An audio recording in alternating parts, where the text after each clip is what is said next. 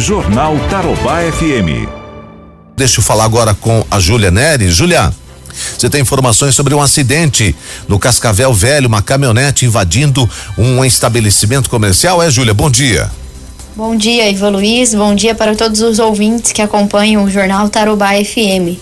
Foi na noite de ontem que uma caminhonete atingiu a porta de um estabelecimento na rua Mário Catu Cato, no bairro Cascavel Velho. Segundo informações de populares, o condutor seguia em alta velocidade quando perdeu o controle da direção e atingiu a loja, quebrando a porta e danificando parte da parede.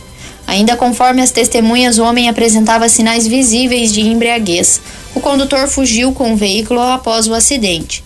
A Guarda Municipal e Polícia Militar foram acionadas ao local para registrar a ocorrência e fazer buscas pelo suspeito, que ainda não foi encontrado.